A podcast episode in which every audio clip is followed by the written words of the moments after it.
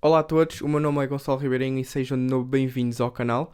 Um canal que fala sobre uh, finanças pessoais agregado a investimentos e a instrumentos financeiros dentro da realidade portuguesa. E hoje vamos falar sobre o Dividend Yield on Cost. E se este conceito é uma boa coisa para considerar, e se sim, onde devemos usar este Dividend Yield on Cost? Vamos lá então. O que é que é o Dividend Yield on Cost? Ou digamos, mu muitas vezes nós uh, uh, ouvimos dizer yield on cost. É exatamente a mesma coisa. Primeiramente, o que temos que fazer é calcular o dividend yield e depois descobrir através desse dividend yield o yield on cost. Uh, este processo, tanto para ETFs como para ações individuais, o processo é exatamente o mesmo. E como é que fazemos então, primeiramente, o cálculo do dividend, do dividend yield? Uh, basicamente, vamos buscar os, os 12 meses de dividendos mais recentes por essa determinada empresa ou ação, o chamado em inglês, o, o termo em inglês uh, Trailing 12 Months Dividend Yield per Share, ou seja, os últimos uh, 12 meses recentes dividendos dessa determinada ação. Essa é a forma mais simples de se fazer e quase todos os investidores usam essa forma. Outra forma que, que poderás eventualmente usar é tirar os 12 meses de dividendos expectáveis. O que, o que é que será expectavelmente os, do, os próximos 12 meses de dividendos dessa ação ou ETF que estás a analisar. É isso chamamos em inglês, o conceito em inglês, Forward 12 Months Dividend per Share. Mas como os 12 meses anteriores de dividendos são uh, mais populares entre vários investidores e mais credíveis também, vamos, vamos nos focar nesses no nosso cálculo do dividend yield. Para calcularmos então o dividend yield, nós pegamos no dividendo atualmente que a, que a empresa que estás a analisar distribui e dividimos então pelo uh, preço atual da ação. E isso dar-nos-á o current dividend yield, ou seja, o, em português, o rendimento dos dividendos sobre a ação atual, sobre o preço da ação atual. Vamos olhar agora para um exemplo prático para vocês também entenderem melhor. E este exemplo prático é da Coca-Cola, onde eu tirei aqui os quatro, uh, uh, enfim, trimestres mais recentes de dividendos que a Coca-Cola uh, distribuiu. Portanto, nos quatro trimestres mais recentes, ou seja, nos 12 meses mais recentes da Coca-Cola, ela distribuiu estes números que vocês estão a ver aí na, no, na, na tela do vosso computador. Portanto, ela distribuiu 41 centavos de dólar no primeiro trimestre, no segundo trimestre outros 41 centavos de dólar e 40 centavos de dólar no terceiro e no quarto trimestre. Que deu um total de 1.62 dólares. Vocês, por cada ação que tinham, a Coca-Cola distribuía a vocês 1.62 dólares. E se dividirmos esse valor pelo preço atual da ação, que está nos 52.11, então vamos ver que o dividend yield é de 3.11%. Agora, para percebermos melhor o que aconteceria se o preço da ação aumentasse, então deste valor que está atualmente 52.11 para um exemplo de 80. Ou seja, para o, o, o mesmo dividendo, ela, o, o preço da ação não estaria em 52.11, mas sim em 80. O que é que fazia isso? Fazia com que o dividend, o dividend yield da, da própria Coca-Cola descesse de 3.11 para 2% aproximadamente. Isto como eu já expliquei, porque para o mesmo dividendo o preço da ação aumentou, o que faz encolher o, a percentagem de dividendos que recebes por ação. Mas agora, será que este preço é, é relevante para nós, investidores, investidores que se preocupam com, com este conceito de, de dividendos? Será que isso é importante? Vamos ver. Nós pagamos 52,11 dólares por ação, correto? O que nos dá um valor, ou seja, um dividend yield de 3.11% por ação. Para aqueles que gostam de pensar isto em termos matemáticos, nós temos que nos guiar pelo dividendo atual sempre. Temos que ver o dividendo atual sempre, uh, atualmente, que a Coca-Cola está a distribuir, pelo, a dividir pelo nosso custo ponderado e nunca nos guiarmos pelo preço atual. A única coisa que nos temos que guiar pelo, por preços atuais ou por métricas atuais é só o dividend yield. Porque isso é o que eles nos dão atualmente. Podem aumentar, podem diminuir e isso nós temos que colocar sempre na nossa fórmula. Mas quando o preço aumenta ou diminui, nós não colocamos o preço atual na nossa fórmula para sabermos qual é o nosso dividend yield naquela posição que temos no nosso portfólio. Não, ou seja, nós temos que pegar num custo ponderado e, uh, e ver qual é esse custo ponderado para aquele dividendo uh, hoje que a Coca-Cola distribui. Ou seja, para explicar isto de uma forma mais simples, uh, o que eu quero dizer é que para o mesmo dividend yield, 1.62, se vocês tivessem comprado só uma posição e deixado só essa posição nos 52.11 da Coca-Cola, então o vosso dividend yield seria 3.11 até à vossa próxima compra ou até à vossa próxima venda da ação.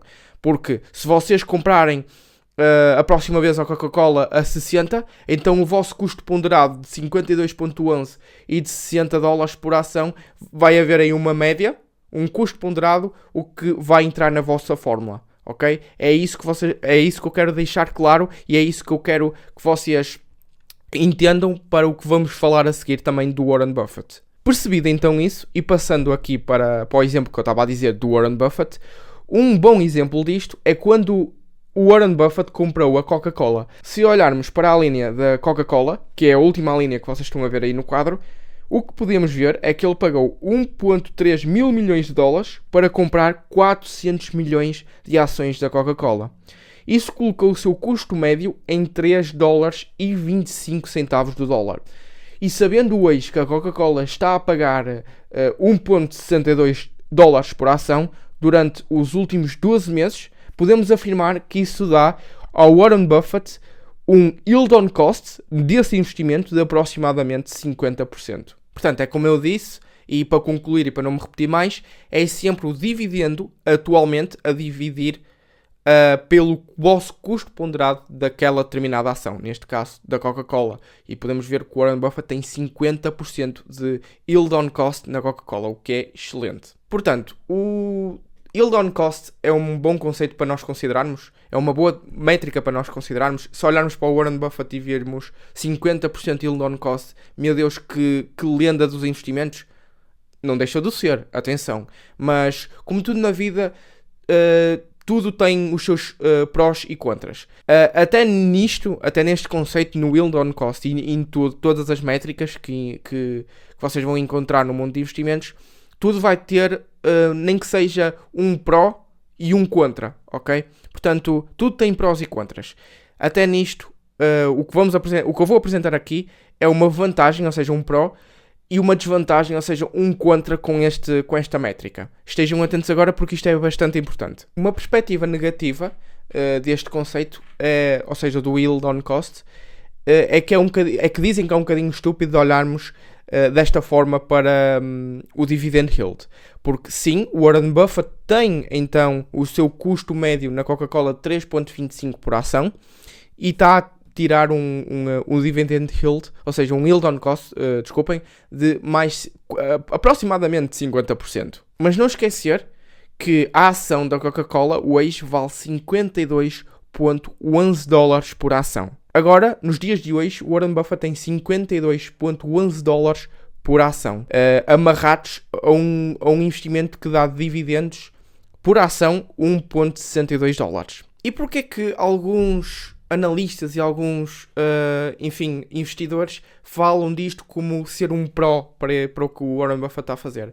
Porque, como eu vos disse, ele tem as 52, ele tem este montante de mais-valias amarrados um, a um dividendo, uh, neste caso um dividend yield, a um rendimento de dividendo de 3,11%. O que ele podia fazer era vender as suas ações, ter um, um, um caixa muito maior e fazer desse novo caixa um novo investimento que lhe desse um, uh, um dividend yield muito maior do que o da Coca-Cola atualmente, que é de 3.11. Ou seja, eles argumentam que esse, esse dinheiro das mais-valias que está amarrado à Coca-Cola o Warren Buffett podia vender e podia tirar proveito de um melhor investimento do que a Coca-Cola é nos dias de hoje. Enfim, daquilo que é o seu dividend yield de 3,11%. Isto é um argumento muito válido até na minha, na, na minha perspectiva. Porque lá está, o dinheiro que ele tem nas mais-valias podia estar a render noutro investimento muito melhor nos dias de hoje. Mas não podemos esquecer outras considerações, ok? E é isso que vamos ver agora. Portanto, olhando aqui para, para o quadro que já tínhamos visto anteriormente, se o Buffett vendesse a sua posição na Coca-Cola, uh, ele teria que pagar uma grande quantia de taxas. Como podem ver ali, na última linha, ele tem uh, o market e tem 22 mil milhões de dólares que ele tem neste momento de, de, de valor na Coca-Cola. E tem 400 milhões na mesma de, de ações dentro da Coca-Cola. Portanto, se ele vendesse, ele tinha que pagar uma grande quantia de taxas primeiro, pelo montante acumulado de mais-valias ao longo desse tempo todo. Portanto, concluindo, só dão este argumento devido a possíveis melhores alternativas que o Buffett teria ao colocar o seu dinheiro que tem na Coca-Cola no outro lado. Sim, claro, ele podia conseguir um, um maior dividend yield, mas acho que não é essa a sua única consideração, sinceramente.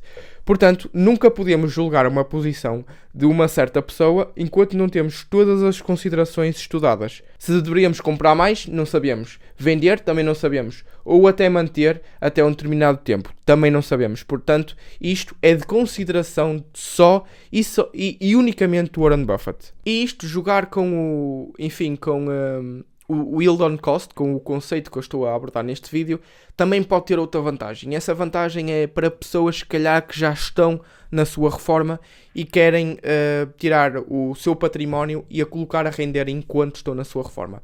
Uh, portanto, e ter aquele, lá está, e ter aquele fluxo de caixa uh, de acordo com o investimento em que estão inseridos e ter uh, esse fluxo de caixa provido dos, dos do, enfim, desses dividendos, do dividend yield que eles têm. Imaginemos então uma pessoa que, que esteja na reforma e queira 5% de, de dividendos, de um dividend yield no seu portfólio. Ao construir um portfólio com um ETF e que lhe dê esses tais 5% e esses tais, esse tal objetivo que ele pretende, e se pagarem um bom uh, valor, um preço agradável por ele e também que esteja bem uh, diversificado, pode ser uma mais-valia, uma grande vantagem para o objetivo que a pessoa pretende. Isto, claro, vocês argumentam, mas os ETFs podem andar sempre com uma oscilação de cima para baixo, que, como foi o caso de março, teve uma quebra, alguns ETFs de, de mais de 20 ou 25%, chegando a alguns até 30% de quebra.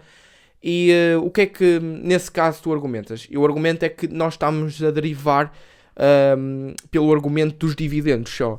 E se nós construirmos um portfólio diversificado de bons dividendos, de boas empresas que têm as suas contas consolidadas e têm lá está os seus dividendos também consolidados, e se estivermos sempre a aportar dinheiro ou, ou aportarmos inicialmente esse dinheiro inicial uh, a um bom preço nesse ETF, então eu acho que uh, nesse caso, não vamos ligar às oscilações do mercado, não vamos ligar aos ruídos do mercado, mas sim àquilo que, uh, que é o nosso objetivo, que foi o nosso objetivo e que não é o nosso objetivo inicial, que é os tais 5% ou os X% de dividend yield.